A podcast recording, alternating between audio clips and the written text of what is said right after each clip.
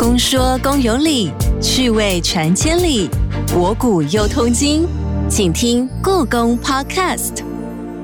Hello，你好，我是阿哲。今天故宫的 Podcast 有了新的节目名称，叫做“公说公有理”，也就是大家之前所选出来的一个名称。所以我们也换了一个全新的片头，有没有让你焕然一新的感觉呢？当然，在内容上，我们也是不打折的。今天还有两位来宾哦，因为过去故宫所典藏的文物当中，数量最多就是所谓的清宫档案，也就是清代的奏折、档册、官书等等。你知道在这些文献里头是如何记载与描述台湾原住民族的形象吗？而故宫北院现在正在展出什么是翻清帝国文献里的台湾原住民族特展，就是要带领我们进入一段段的历史文献，观看那个原住民被称为番的时代。今天邀请两位重量级的来宾，要来跟我们分享他们的研究跟观察。首先欢迎这次故宫什么是番特展的策展成员，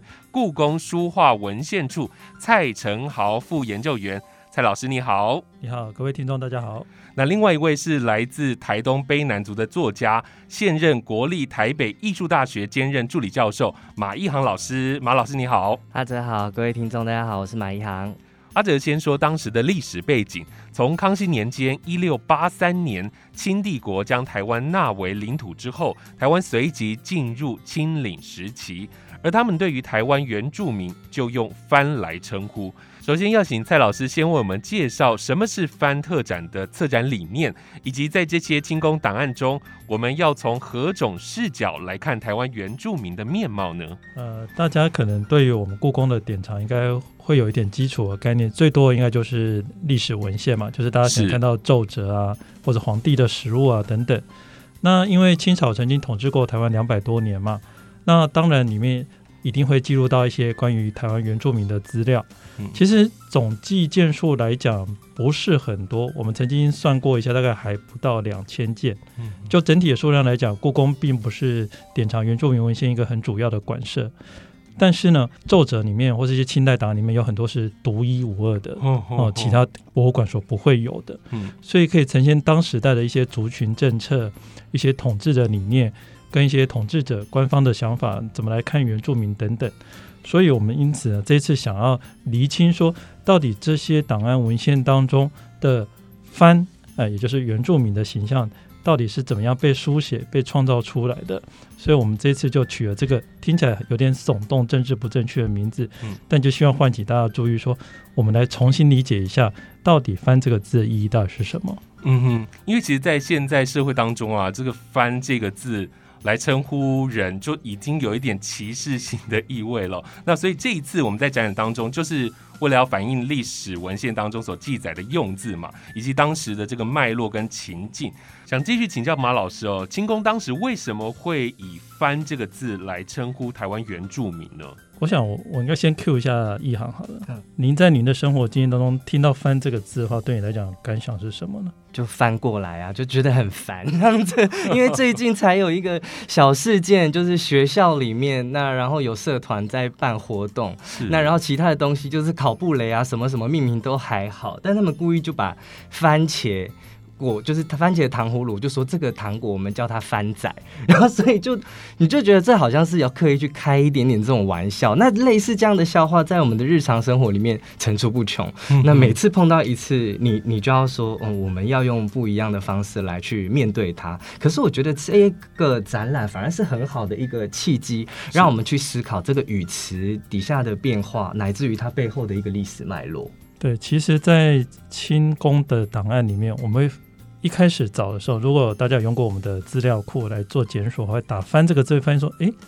好像很多关于番的奏折都不是台湾原住民的，嗯。它反而可能是分布在譬如说甘肃、四川、青海、西藏这些地方的边疆民族，其实它也是用“番”这个字。嗯嗯其实大家应该都知道，说我们以前听过什么东夷啊、北戎啊、南蛮啊这些词，这样子。对，就是以中原政权的中心来讲的话，其他四边基本上都是所谓的少数民族嘛，所以他们给取的一些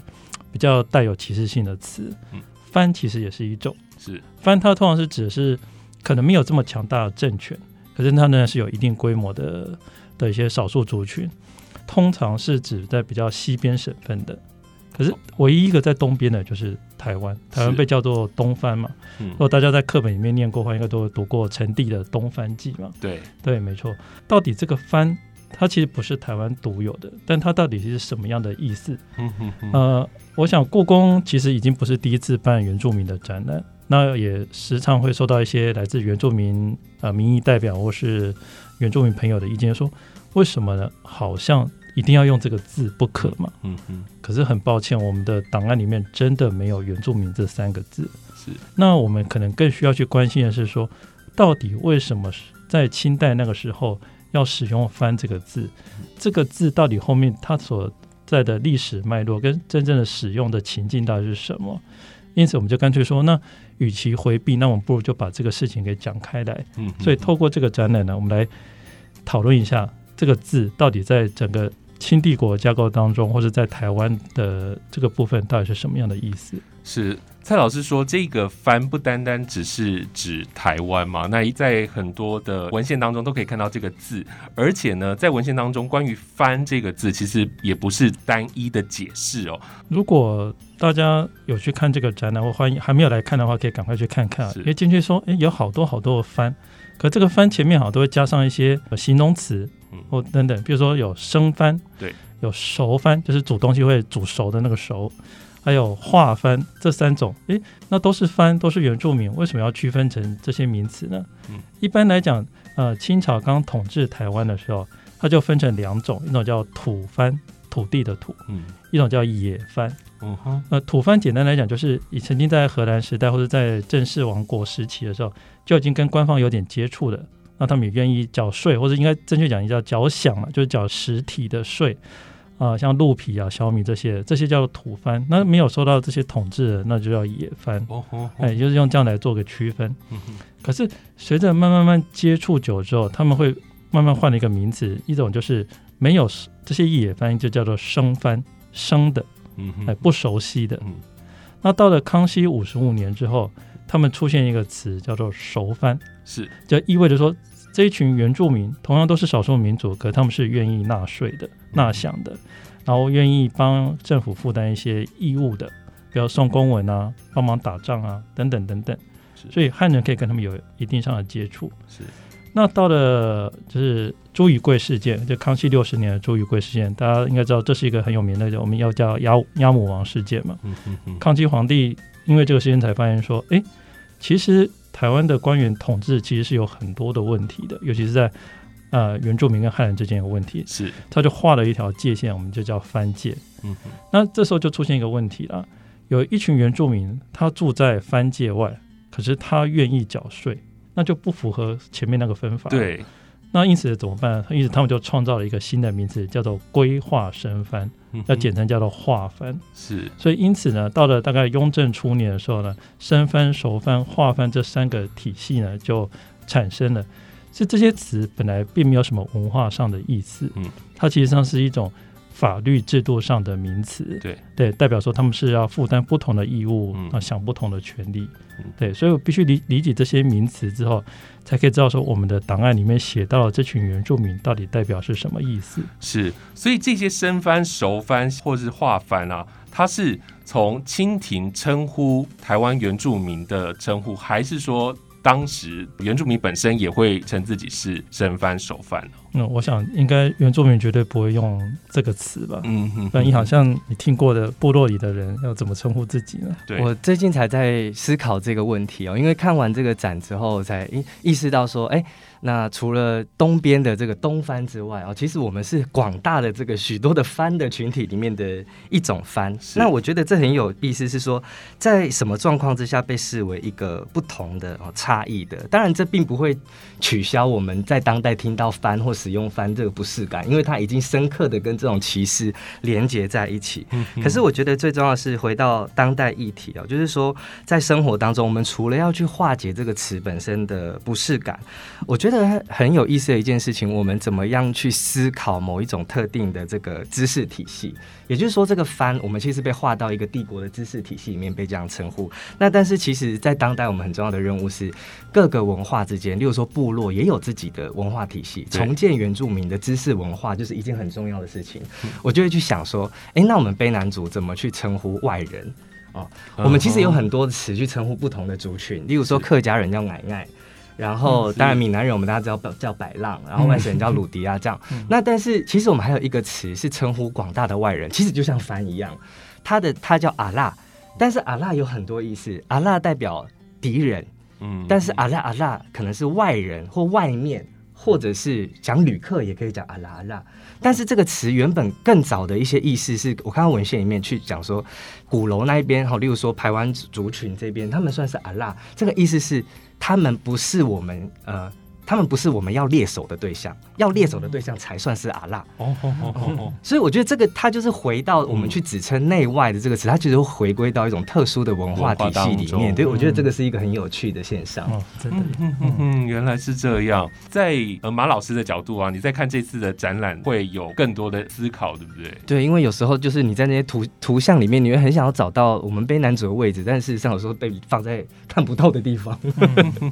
因为在这个展览当中啊，我们看到在清代台湾原住民族居住的地方，常被称为是社，就是社会的社这一个字哦。可以请两位老师跟我们来分享一下这个社的概念跟意涵吗？先请蔡老师。嗯，其实我们现在台湾呢有很多地名都跟社嘛，有没有比较近就社指岛嘛，是就就在就在那个基隆河中间，或投射、社前，或或者思考里面的社寮等等，这个社听起来好像就觉得说好像是一个原住民的部落、自然聚落，对不对？在我们的这次展览当中，很多展件就会提到，比如大节岭等社，啊啊，或是大肚等社嗯，但这个社有时候它不仅是一个自然部落的一个称呼，它有时候可能对官方来讲，它是一种税收的单位。哦我们看到一个社，其实它社里面可能是有好几个小的社嗯，它就合在一起。那政府他可能不管，他比如说就你们这个社，我就是要去收到一百两的银子，嗯，那你们底下的八个小的小社，或者每个小的头目会有一个势力范围嘛？那你们就去分担那个比例，对，类似是这样子。那有种社可能是一种集合的名词，嗯比如说凤山八社，或者是崩山八社等等，它是一个集合的名词。所以这个社它有可能是自然的聚落，它也有可能是一种赋税的单位。嗯所以有时候去看到清代档案或是方志里面所指称的社，其实必须去理解它后面所真正的意涵。这样子，嗯其实我这样讲会不会让大家更不敢来看这个展览？听起来好像“社”这个字也跟“番”有点像，就是律法规定下的一个单位的感觉。对没错哦没错。哦那马老师，你的认知呢？因为我们卑南族过去有八个主主比较主要的大型的聚落，所以我们在文献里面常常被被称为八社番这样子哦。嗯那可是其实就呃研究来说，事实上这个社啊、它往往也不是一个呃固定的，或者是说一个统一性的一个聚落。当然，它有一个一定的地理范围，例如说我自己的部落嘎萨巴干剑河部落，那在过去的文献里面也有被称为萧马干社或色马干社这样子。但事实上，就例如说，呃，学者陈文德老师的研究，其实关于卑南族的社的形成，它更是一个蛮复杂的问题，因为它里面包含它的领导家系是怎么组成的，包含我们的嘎鲁曼按我们的主灵屋的这一种祭屋的系统哦之间，它其实是一个很复杂的问题。那如果我们只是以社等同于我们当代这个部落的话，可能会漏失掉很多蛮重要的讯息。是，所以蔡老师当时的社还有分阶级吗？就是劳动阶级的区分吗？就官方来讲，他并没有这么在乎这些阶级的区分，他只要可以税行统治。那在战争的时候可以征调到人力，然后你每年固定缴纳出来固定的税额，就达到统治的目的。但好像听到清帝国就觉得很伟大，其实传统的政府没有这么强大的呃统治的人手跟能力，嗯哼对他大概都只能掌握到一些比较大概的。那另外我要插过去讲一下，我们在这一次的展览当中有展了一件，就是叫《台湾岛附澎湖群岛图嗯》，是个七公尺长的图。是呃，一般民间会把它叫做《雍正台湾舆图嗯》，是很难得，因为已经很多年没有把它完整的展出来过了。那大家会到台南或高雄看到这张地图，在台南、高雄这一带，也会看到很多很多的社，比如说后进社等等等等。但这些社不是原住民的社，哦，其实，在明代的时候，中国那边民间住的地方叫做社，所以叫民社。是，所以像高雄、台南这个地方是比较早开发的，嗯所以那个地方的社反而是指的是汉人的聚落。哦但是只要离，开这个地方之后，你就可以在地图上看到密密麻麻将近一百八十个社。嗯嗯对，有些社还画不下，他就只好用文字去写，比如山后卑南密社。对嗯，因为在是在山后嘛，没有办法画出来等等。大家可以去找找看哪些社不是原住民的，而哪些社是汉人的。对，要看仔细一点。这么多要慢慢的去寻找，因为在这一次的展览当中啊，我们可以看到蛮多绘画的作品哦。那其中一个我们必须要聚焦的就是直贡图。刚刚前面马老师有特别提到这个直贡图哦，因为他在上头呢，对于清朝所接触的。各朝的共国还有各个少数民族的描绘，都描绘的相当的仔细。那是不是请蔡老师来跟我们介绍一下直贡图？我们应该要怎么来观赏它呢？嗯，对，直贡图可以说是乾隆皇帝的一种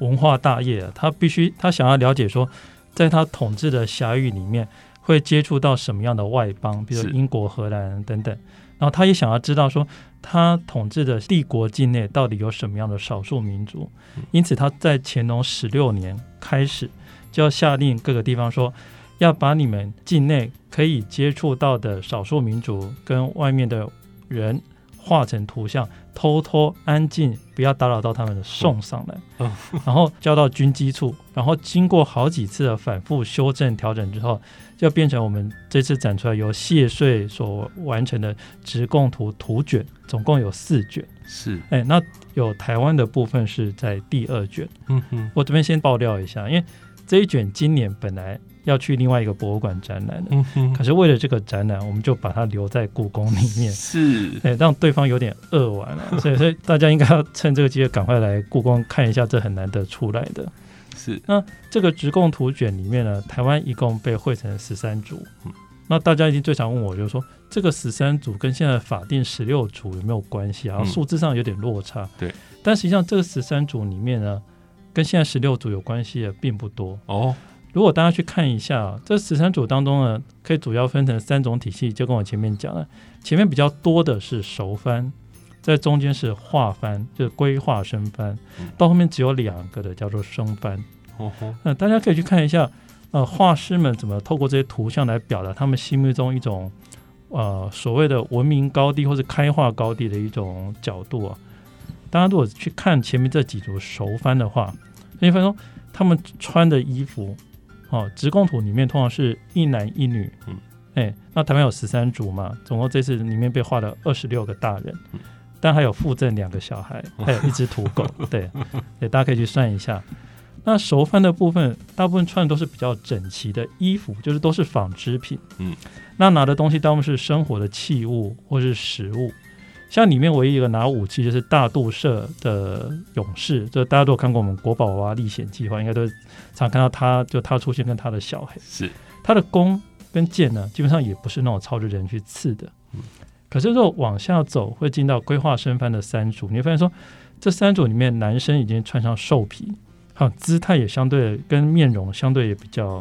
呃狰狞一点。嗯哼，到了最后两个生番，你会发现说，男女之间的裸露程度，就是衣服的穿着的比例变少了，是，而且他们是穿的是兽皮，而且他们是拿的是尖锐的武器。嗯哼哼，所以我们可以知道说，到乾隆年间之后呢，所谓的熟番、生番、化番这种本来是赋税上法律定义上的身份，慢慢被赋予一种文明高低的族群的一种象征。是，可是我们现在法定的十六族里面比较有相关的，反而是后面这几几个三个规划生番跟两个生番，嗯因为他们就所谓的现在就是法定十六族嘛，前面的几个熟番就是所谓的平埔族，嗯现在倒不是法定的原住民了。对，对对对对对，直贡图啊，他感觉有点像是做外交文化的一个规划。那他的这些卷宗又不让外族知道，所以这次展出这个直贡图，它是清宫的秘密档案吗？不算秘密档案，就是说，如果你有什么哪个，比如四川来的或者云贵来的，你想要知道他们长什么样子的话，就可以把它摊出来看这样子。嗯嗯，大家知道说，你去画人家的画像，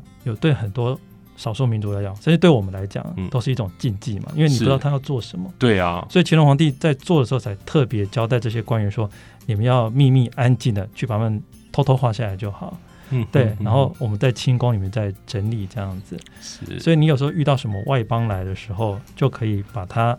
啊拿出来做个对照，做个比对，嗯嗯，因为上面有文字，也有图像，大概可以做个基本的了解，说这次来的是谁，哎，他有什么特性等等。是是是。那马老师想请问你怎么看待像这一类型比较单一、比较片面的历史文献？因为它就是他们秘密做出来的东西。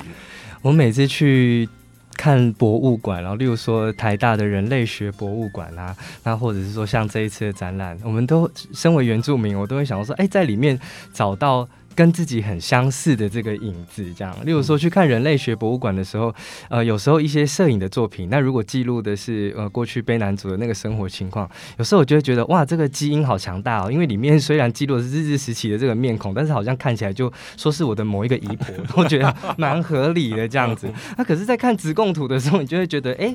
好不像哦，这样子跟我们的原住民的面孔，你好像很难找到任何可以辨认的这些状况。当然，我觉得它描绘上其实是非常的细致，因为它有好多好多的那个细节哦，甚至它在那个图画的那个工艺上面，我觉得是很有趣的。那但是我们也会去很好奇说，哎，对，如果说要是秘密进行的话，而且有一些翻摄，当然很不好去抵达，那是透过什么样的方式去收集或想象？哦，甚至呃，老师之前也有提到，就是说这一些画稿其实经过很多次的这个修改，它其实可能有初稿，然后二点零、三点零这样的一个版本。是那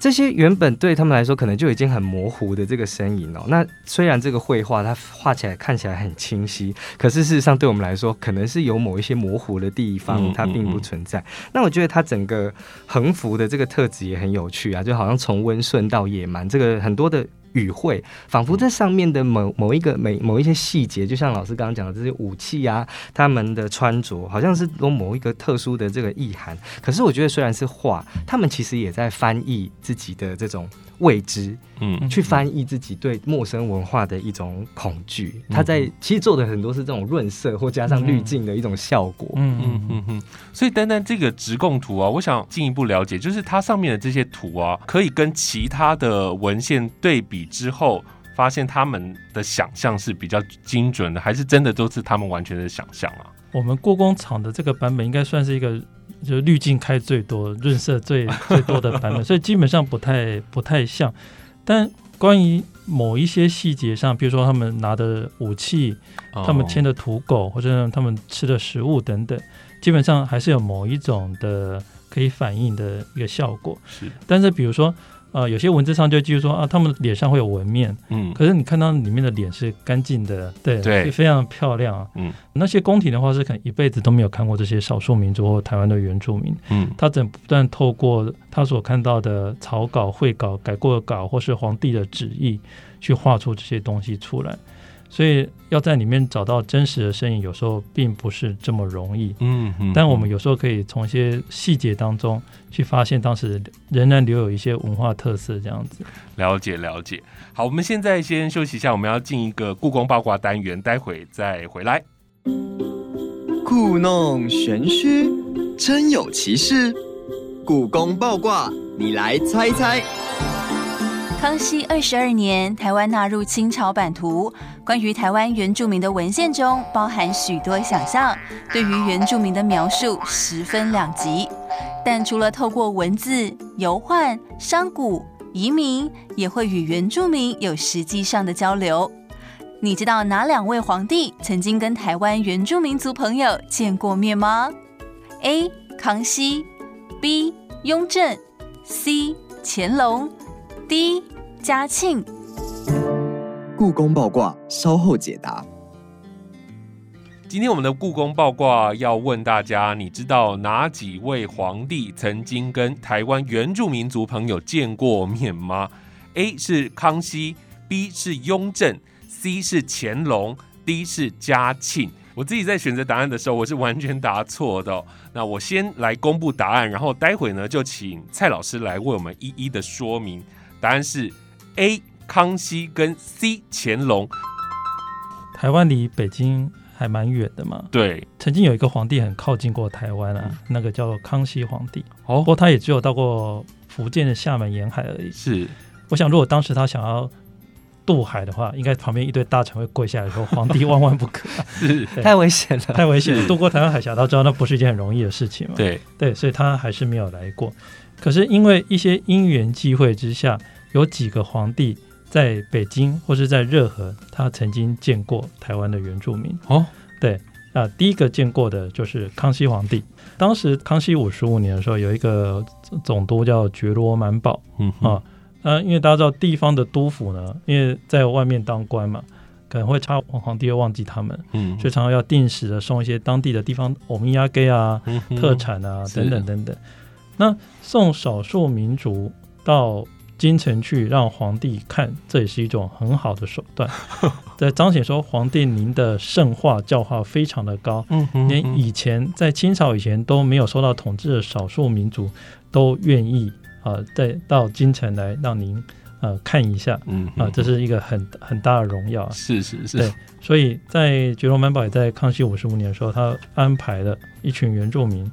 主要应该是我猜应该是南部的平埔族，嗯呃，到北京去。嗯那后来到北京的时，快要到北京的时候，康熙皇帝就到热河去了，嗯嗯，所以那时候见到面的时候是在热河。是，所以他们只是见了康熙皇帝，有做什么交流吗？哦，康熙皇帝在热河就说：“嗯，他们很会跑步，那我们就来 来比赛跑吗？赛跑，没错。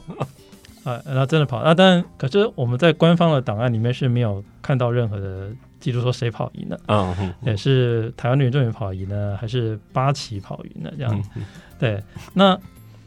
后来可能这次还蛮开心的吧，所以过了两年，他们要安排啊、另外一批原住民是。去啊、见了康熙皇帝，那这次在北京，嗯。所以康熙任内总共有见过两次，两次原住民族，对对对，那雍正皇帝就没有。哦哦，对，很抱歉没有嗯，但当时有安排，官员有安排他们去福州，嗯去跟雍正皇帝呢 say happy birthday，多么原住民怎么可能会知道皇帝哪一天生日呢？是，这当然是刻意安排的。对，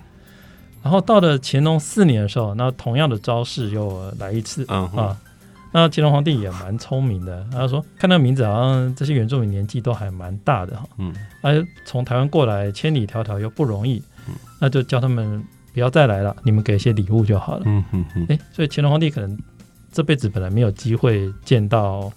原住民，原住民，就没想到大家知道，在乾隆五十一年到五十三年之间，就是台湾爆发了最大的民变事件，就是林爽文事件。嗯哼，那大将军福康安来到台湾之后，他们发现说，哎，因为战事不断的胜利嘛，那林林爽文他们就逃到山区去，清军不敢贸然的进到山区，因为他知道说这样搞不好会引起误会，跟原住民起冲突嗯。后来就笼络原住民，逼得林爽文他们从山里逃出来被抓住嗯。后来他就跟皇帝报告说，那我们应该借这个机会去奖赏他们，招待他们去北京嗯。所以在五十三年的下半年，他们就安排了一群原住民从中呃中部到南部都有嗯，包含呃泰雅族、赛德克族、少族、布农族、排湾族，还有卑南族嗯等都去。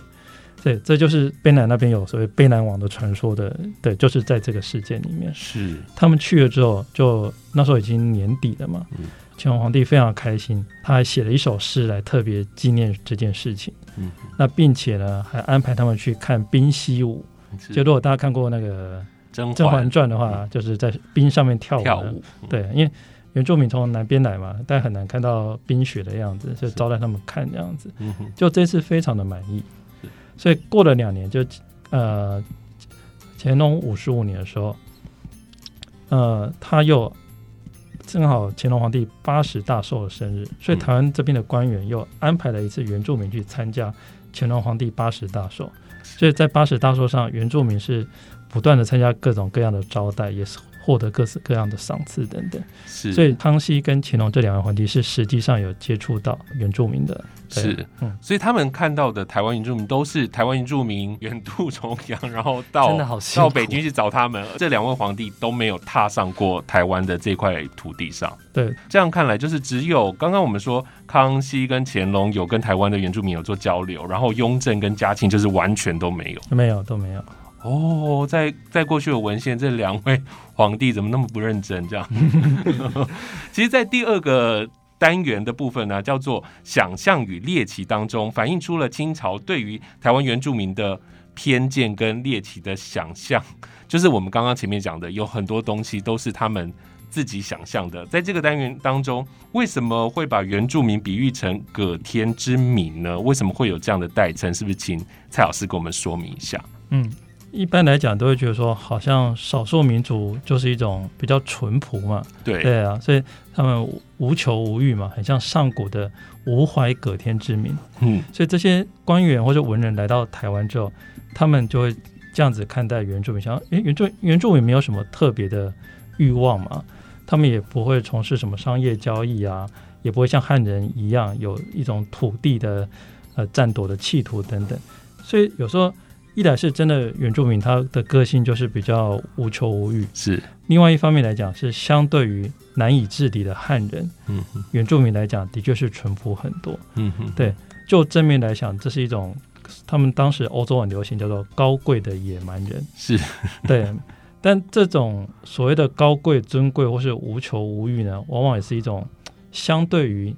他们当时的环境的一种比附，就对了。嗯那就觉得因为汉人不好统治。是，原住民反而相对淳朴多了。所以这个是比较正面的形容，对不对？嗯，没错，对。可是他们其实对于台湾的原住民来说，他们就是把它贬义成没有开发的野蛮人嘛，这样跟这个形容就有两极化的一个方向了，对不对？对，有时候另外一种。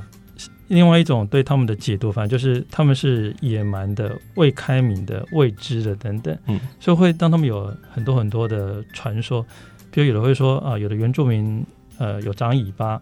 啊，那或者一般最常讲就是原住民呃很爱杀人，是，或者说他们在男女之间比较没有制度啊，他们就常用野合嘛，嗯嗯，对，或者说他们不守秩序等等，是，所以。他们原住民可能只是照着他原来的生活方式在生活嘛，他们已经延续这种风俗几百几千年了。可对外面来讲，就用一种他们的价值观去建构他们，嗯，对，来把他们纳入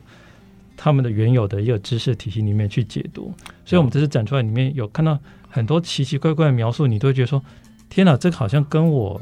知道的原住民文化不太一样。哎，对。可是当时的人就会。写出这样的观点，嗯，譬如说，如果大家有听过，希望在秦始皇时候，因为他想要长生不老嘛，就派了方士徐福到外面去求那个长生不死药，嗯，那就有文人想说，哎，徐福到底去哪里？但现在的人大部分都知道说是去日本，可是有的官员或是师爷，他们来到台湾之后，见到这群人，他们就会想说，哎，这一群人。是不是就是当时徐福带的那些童男童女五百人的后代啊？嗯他用这样理解去想象这群人呢？对啊，这是一种我们现在看起来觉得荒诞不荒谬。对，但这些文人就会用自己的知识观去建构这些出来。嗯，那大家都知道文字的力量很恐怖，对不对？臆想最知道。你建构出来之后，很多官员来台湾。当官之前，他可能就会去读这些相关的文献，就会有这样的刻板印象。那这样刻板印象会不断复制、再制，甚至恶创。对对，它会带来一种影响，甚至一直影响到现在，都会对原住民有一些很奇怪的想法跟传说。嗯哼，所以以清代宫廷来说，他一定以他们为中心嘛，所以他们就会觉得应该要教化这些野蛮人，对不对？他们觉得他们应该会有这个对于原住民族文明教化的责任。那他们是不是也会制定一些对于台湾原住民的一些教化的政策呢？嗯，最明显的可能就是在一些部落里面设学校，嗯，叫做社学。任何的统治，大家都是从那个小小朋友这一辈下手嘛，嗯，从根做起。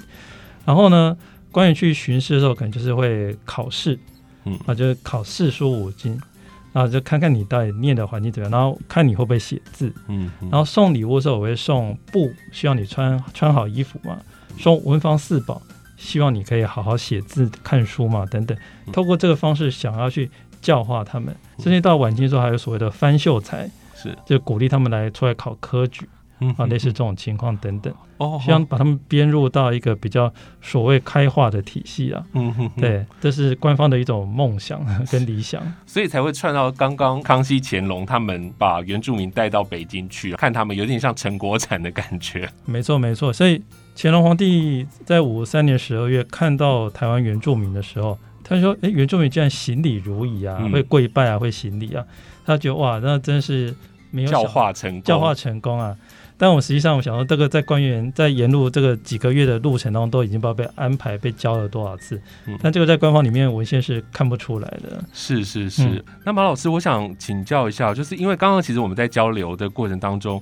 就会发现清帝国就是有很多的不理解嘛，然后对于台湾的原住民有很多的想象，甚至把原住民的文化定义成远方很奇异的、很很不一样的这个风俗的记载。那对于这些官方的文献，马老师你可不可以也分享你自己的观察跟想法？好，呃，如果回到前面我们刚刚提到那个接触史的这个问题，这个也是我第一次在这个展览才才知道说，哦，原来我们可能我以前的卑南族人已经上过，就是到过到过中国那边去了这样子。嗯那我们部落里面呃长者穿的这种红色的很隆重的这个背心，其实它的名字就叫做龙豹，来就是名字就是来自于龙袍这样子，哦然后这也是一种文化交流的痕迹。哦那可是我自己去看，例如说像。呃，番俗六考里面的时候，那当然他所记录的，例如说，他说后山有七十二番社，可是他其实是不能禁忌的，所以它其实是一个概述而已，嗯它并没有办法把七十二番社是什么都都定义出来。那然后他在讲到那些番俗的时候，你就会看到说有一些很很怪异的地方，例如说他提到说。父母死则弃则如路人，也就是说，对父母的丧葬习俗是很随便的，也就是，我们不重视生死这件事情。嗯但事实上，如果回到我们原住民的这个文化脉络里面，事实上，我们对于丧葬跟祭祀，这是这是非常重要的。他只要是强调说，我们对于这个伦理的部分不如汉人为为重这样子，所以这部分有很多的地方可能要依靠自己去慢慢的去辨识。可是我觉得像，例如说像皮海纪游啦，哦，或者说我们刚刚提到的番薯六考，其实还是有很多我觉得很有趣的东西。例如说，我们刚刚提到的都是视觉性上面的这种比对哦，嗯或者他就描述一个他所看到的，可是事实上它里面会记录一些关于声音的描绘。例如说番薯六考里面，他就会用汉字去拼那个、嗯呃平埔族群的这个祭歌或者是等等的这种歌谣。是、哦那然后像皮海记有时候他在说番人的说话，他说其语多作都卢国卢声，也就是说他觉得我们的声音都嘟噜咕噜这样子。嗯 但是它里面说喝酒曰打蜡酥，呼烟曰赌木鼓。打蜡书我不知道，因为跟我们的发音不一样。可是赌木鼓，我们讲烟草就是打麻固。嗯哦，就是所以你会看到有一些声音的痕迹是被保留下来的，所以我觉得这个是呃，反而在看这些东西的时候，你会发现其实要有很多的感官。嗯哦，跟你的一些日常的这个知识去让它做一些连接，嗯你才不会被那些看起来很奇异、很猎奇的东西牵着走。嗯哼，因为这次除了展出各种的档案跟文献啊，我觉得我们刚刚这样讨论下来啊，就会发现其实这些文献上面有很多的偏见。想请教一下蔡老师，应该要如何去逆写这些国家级的档案，给他一些新的意义呢？对，因为在原住民是本身基本上没有文字嘛，他们都是透过口语这样传说下来所以往往很多原住民的文献的历史文化里面，它的文献的书写者都是外面的人。嗯，对，大概要到二十世纪之后，才有产生一批可以自己书写的嘛。对，所以所谓像故宫里面典藏这些很多清帝国国家级的档案里面，往往就只能记录到某一个面向，也就是官方非常偏颇的一方。嗯嗯嗯，当然，这些书写的人有时候他可能不是刻意，但有时候是非常刻意的。像我们有些档案里面，就会把原住民，尤其是像呃斯卡罗事件啊、牡丹社这些等等，官员一开头就是会先把原住民念一遍，嗯。这上面是凶翻啊、不服教啊，等等，用各种恶毒的语言去描述他们这样子。是，那这些东西再透过后世的传播、抄写或者出版等等，就往往会造成更大的影响，因为嗯。口语传播就只能在部落里面。对，但是到的我们现在这个时候，我们有一个很好的工具，就是网络嘛。嗯，对，而且大家基本上人人都可以写的这个时代，那我们是不是要把这些档案的意义就停留在只是一种呃，把它重新 copy 出来呢？其实这倒不一定。嗯嗯我们可以用自己的观点去重新解读这个东西。嗯所以这个展览，我们除了实体上的文物，因为文物是不能动的嘛，但是我们希望可以开放让全民来重新来解读这些档案。所以，我们在这个展览的第二档之后，我们会架设一个专属的叫做逆写专区的网站，嗯哼我们会把所有的展件都开放，那大家可以去挑你想要的东西，用你自己的观点去重新诠释这样的一些故事等等。是，嗯，希望让呃不再只是就好像档案写什么，我们就得接受原住民的历史文化嗯就是这个样子。嗯我想这样太不公平了吧？对啊，以前的人不能写字发声呢、啊，但我们现代人好像可以为他们做一点什么样的事情？是是是。那马老师，你觉得呢？其实像我觉得这种逆写的工作，或者是从文献里面重新去翻转原住民的生活的样态跟意义，很多过去原住民的作家都已经做过。例如说瓦利斯诺干，他之前就透过很多日治时期的这个摄影，那摄影它当然是一个文明的权利的观看的框架哦，它就是要去写出历史里面没有看过、我们看不到的角落。那阿美族有一位作家叫做拿告 A 吉巴吉大，他在之一之前有一首诗，他叫《翻色采风图外》。我们知道翻色采风图，嗯但是他就故意要写翻色采风图外嗯啊，因为他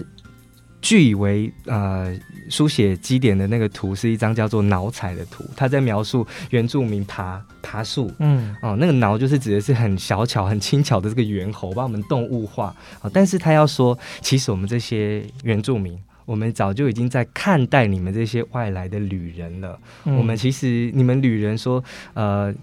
中国的古典说啊，愿君多采撷，此物最相思啊。你们采撷的是你们的红豆，但我们采撷我们的槟榔，我们有我们的情谊，有大家感觉不到的时间的这个节奏。那我觉得这其实是很有趣的一件事情。就像我们刚刚前面讲的台湾的那个地图哦，就是说后山它只是一片淡淡的蓝色，我在那个图上看来看去，就是因为它是从 中国这个位置看过去的。但是如果我在想这个逆写，如果我们从这一方看过来的话，那我们可以看到什么样的风景？我觉得这个是这个计划里面我觉得很重要的一个环节。嗯从不同的角度，从站在台湾这块土地上的角度来重新的逆写当时的这些国家级档案哦，赋予他们不同的意义。听完今天两位老师的分享，是不是很想要去看什么是翻清帝国文献里的台湾原住民族特展？时间会一直到六月十九号，在里面除了会理清这些典藏文献当中的台湾原住民族当时的形象，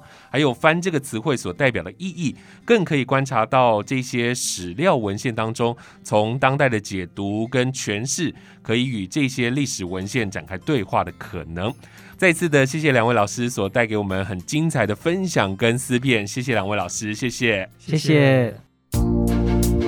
下集公说公有理，继续说到你心坎里。